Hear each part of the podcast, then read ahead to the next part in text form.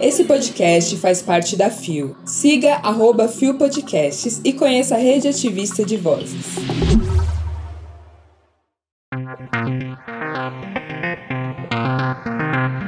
Tinder cria mapa LGBTQ. Tracy Lissette e o sucesso do filme Mônica no Festival de Veneza. Orientação sexual fará parte de questionário de candidaturas a partir de 2026. Sexta-feira, 9 de setembro de 2022. Olá, eu sou Bia Carmo e este é mais um Bom Dia Bicha. Levanta, viada, vamos assim. O seu podcast diário de notícias sobre as comunidades LGBT QIAP+. Seis e ônibus. Deu no IG Queer. Mapa LGBTQ. Tinder faz parceria para promover encontros mais seguros. Publicado em 5 de setembro de 2022. O site não informou a pessoa responsável pela matéria. A plataforma de relacionamentos mais popular do mundo está trazendo uma novidade importante para os usuários da comunidade LGBTQIA, para que possam usufruir da plataforma de maneira mais tranquila e segura. Em parceria com a startup de impacto social Nós Somos, o Tinder busca promover iniciativas pró-diversidades dentro do aplicativo de namoro. A startup terá um cartão exclusivo dentro do Tinder que irá direcionar os membros para um mapa LGBTQIA+, que ajuda a encontrar lugares amigáveis para o público LGBTQ+, no Brasil. As duas plataformas se uniram ao influenciador M Negro para divulgar a parceria em suas redes sociais, como TikTok e Instagram, nos quais o influencer não binário trará dicas de lugares LGBTQIA+ friendly que são avaliados e recomendados no mapa da Nós Somos.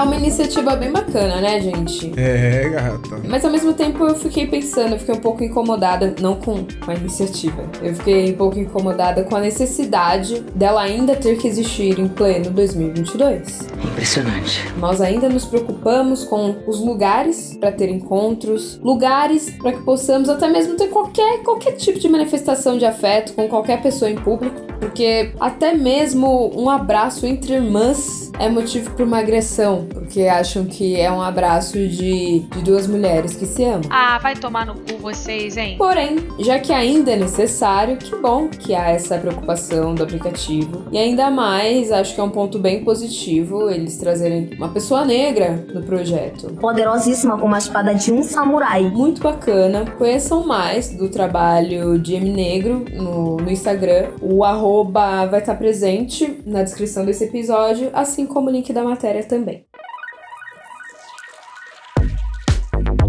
Deu no Terra Nós. Mônica, filme estrelado por transgênero, brilha no Festival de Veneza. Publicado em 6 de setembro de 2022, o site não informou a pessoa responsável pela matéria. O filme Mônica, do cineasta italiano Andrea Palaoro, foi aplaudido por 11 minutos em sua estreia no Festival de Veneza neste sábado, 3 de setembro, repetindo o acolhimento positivo já visto com Bonis Enol, de Luca Guadagnino. Mônica é o segundo entre os cinco concorrentes italianos ao Leão de Ouro a ser exibido na mostra e narra a história de uma mulher transexual que volta para casa para cuidar de sua mãe moribunda. A protagonista é vivida pela atriz transgênero Tracy Lissette, uma das favoritas a conquistar a Taça Volpe de melhor intérprete no 79º Festival de Veneza. Mônica é um momento fundamental. Representa para mim uma grande oportunidade de contar aquilo que eu sou e de ser considerada uma atriz plena, afirmou Lissette, que concluiu a transição há pouco tempo e ainda usa um passaporte com nome masculino. Tive momentos difíceis. Eu quis desistir de tudo, o rótulo de gênero me perseguia, mas um amigo me encorajou a investir em mim mesma, a seguir em frente. Fiz aulas de atuação, fui chamada para Law and Order e minha vida começou a se levantar. Contou a americana que agora sonha em ser convidada para estrelar um filme apenas como atriz, sem o adjetivo transgênero. Acho que mereço isso. Trabalhei duro e tenho talento. Acrescentou. Palaoro escolheu Lissette entre 30 candidatas trans, mas tive uma empatia especial com ela, disse o cineasta italiano. Gente, imagina você aplaudir por 11 minutos. Eu tô passada. Um minuto eu já acho bastante, né? A gente ficar batendo palmas por um minuto é um bom tempo. Agora imagina 11. Porra. Mano, você tem que gostar muito, muito mesmo pra aplaudir por tanto tempo. Chupa, queridas. E até recomendo pra vocês acessarem o link da matéria, porque lá tem o trailer pra dar aquela aguçada na curiosidade, pra entender qual que é o clima do filme e tudo mais. Eu achei bem interessante. E é bem complicado, né? Essa fala da, da Tracy que atores e atrizes trans sempre interpretarem personagens transexuais e que a narrativa seja centralizada somente na identidade de gênero. Exatamente. Eu lembrei até da Laverne Cox. Ela ficou bem conhecida por ter interpretado a Sofia em Orange is the New Black. Não sei se vocês lembram. E agora ela tá conseguindo, né, quebrar esse padrão. Até pararam de, de se referirem a ela como atriz trans. Agora sempre chamam somente atriz, né? Não tem mais o adjetivo. Que isso realmente, né, passe a acontecer com a Tracy. Eu desejo pra ela muito, muito sucesso na carreira. E Tracy, eu sei que você tá ouvindo a gente nesse exato momento. Então fica aqui um grande beijo pra você. Eu sou fina, querida. E que o filme chegue logo aqui pra gente conferir. Deu no Gay Blog. Tribunal Superior Eleitoral incluirá orientação sexual no questionário de candidatos a partir de 2026. Publicado em 6 de setembro de 2022 por Victor Miller. A partir das eleições de 2026, a orientação sexual dos candidatos entrará no questionário que eles precisam responder à Justiça Eleitoral. O ministro Edson Fachin comprometeu-se a colocar a questão e o sucessor, Alexandre de Moraes, endossou a ideia, atendendo a um pedido de representantes da comunidade LGBTQIA+, para dar caráter oficial aos levantamentos sobre a visibilidade política da comunidade. As informações são de valor. Segundo números da Vote LGBT, em 2022, 269 candidatos se autodeclararam do grupo, um número muito maior do que as 157 registradas em 2018. Um levantamento da Associação Nacional de Travestis e Transsexuais, a ANTRA, mostrou que em 2022 um total de 76 pessoas trans se candidataram, o que representa um aumento de 44% em relação aos números registrados em 2018. Segundo apurou o valor, o acerto foi feito em um encontro entre o ex-presidente do TSE e a Associação Mais LGBT, organização que tem como principal missão ampliar a representatividade do grupo em vários espaços, especialmente na política. A reunião ocorreu em julho, quando o questionário para as eleições deste ano já havia sido feito, e foi acompanhada por técnicos do TSE, entre eles a advogada Samara Patachó, que é assessora de inclusão e diversidade do órgão. Nosso desafio é que a pauta da inclusão e diversidade não fosse uma pauta da gestão do ministro Faquim, porque ele é sensível a essa causa. O nosso desafio era torná-la uma pauta institucional, da justiça eleitoral, independentemente do gestor, do presidente que passasse. O fato de a assessoria continuar nessa nova gestão mostra essa abertura do TSE para discutir esse tema e avançar em política,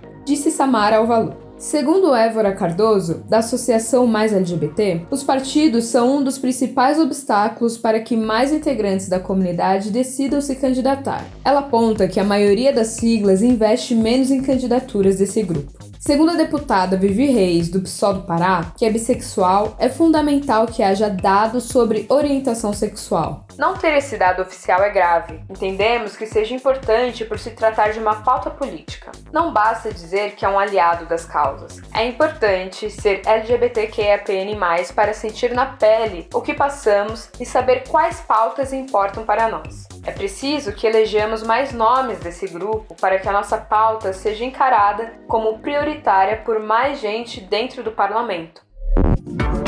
Tão que tão, né? É, garota. Tão que tão prometendo para essas eleições de 2026. Tô gostando de ver. Como assim? Por quê, querida? Não se dorme na Europa. Para além da inclusão, da orientação e identidade sexual dos candidatos, eu considero que é primordial que o TSE e outros órgãos públicos também garantam uma extrema proteção e segurança para esses candidatos e eventuais eleitos. Se liga, Não basta ser inclusivo, mas o ambiente precisa também ser extremamente seguro, que punam, prendam, que tirem um mandato de parlamentares que violentarem ou que instigarem a violência à população e a políticos LGBTQIAPN+. Você tá me entendendo? Eu falo isso porque o ambiente político, ele, ele é um ambiente que mostra a podridão do caráter das pessoas, né? É um reflexo muito grande da sociedade. É um ambiente hostil e ao mesmo tempo que essa coleta de dados fortalece a comunidade, fortalece a criação de ações afirmativas, ela também pode vir a colocar é, esses candidatos numa visibilidade, até mesmo em um cenário de risco. Que merda! Por isso que é necessário também pensar na segurança. Afinal de contas, cada dia que passa nós presenciamos mais atentados ou ameaças até mesmo à vida e integridade física de candidatos e de parlamentares já eleitos da comunidade LGBTQIAPN+. Mas, enquanto isso, vamos valorizar os passos que estão sendo dados hoje, né? E é um grande avanço, né, galera? Não tem como. Vamos celebrar.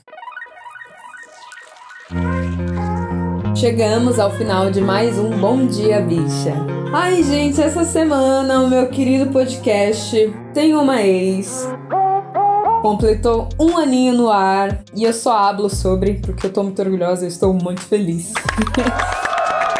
Então, obrigada a todo mundo que escuta o Bom Dia Bicha e passou a me acompanhar também lá no Tem Uma Ex. E obrigada também, uma obrigada bem especial, cheio de carinho ao nosso querido e melhor editor e produtor Rod Gomes. E o quê? Que foi a primeira pessoa, gente. Foi a primeira pessoa que eu falei do projeto. Eu falei, Rod, tô com o podcast assim, assim, assado tal. E ele falou, ah, só vai, amiga. E eu tava num momento de insegurança que essa força foi essencial. Obrigada, Rod. Você arrasa sempre. Muito obrigada por estar do meu lado. É sobre isso, cara, e tudo bem. O Bom Dia Bicha tem identidade visual, edição e produção de Rod Gomes, idealização de GG, pesquisa e roteiro de Zé Henrique Freitas, que também apresenta juntamente com Nara Lívia, Rod Gomes, Isa Potter e eu, Bia Carmo. O programa integra Fio Podcasts. Conheça os outros programas da Rede Ativista de Vozes. E não deixe de nos visitar e de nos seguir nas nossas redes sociais. Os links para as redes e para as matérias que você ouviu neste episódio estão na descrição. Nos encontraremos na próxima sexta, mas não se esqueçam que o podcast é diário. Segunda-feira tem mais um episódio. A partir das 6 horas da manhã, estaremos de volta. Ouça o Bom Dia Bicha nos principais reprodutores de podcasts. E para quem ainda não ouviu, convido-os a ouvir o meu podcast Tem Uma Ex. Eu tenho uma ex. Toda terça um episódio novo contando história de ex. E é isso, gente. Um grande beijo. Se cuidem daí, que eu me cuido daqui. Até o próximo episódio. Tchau.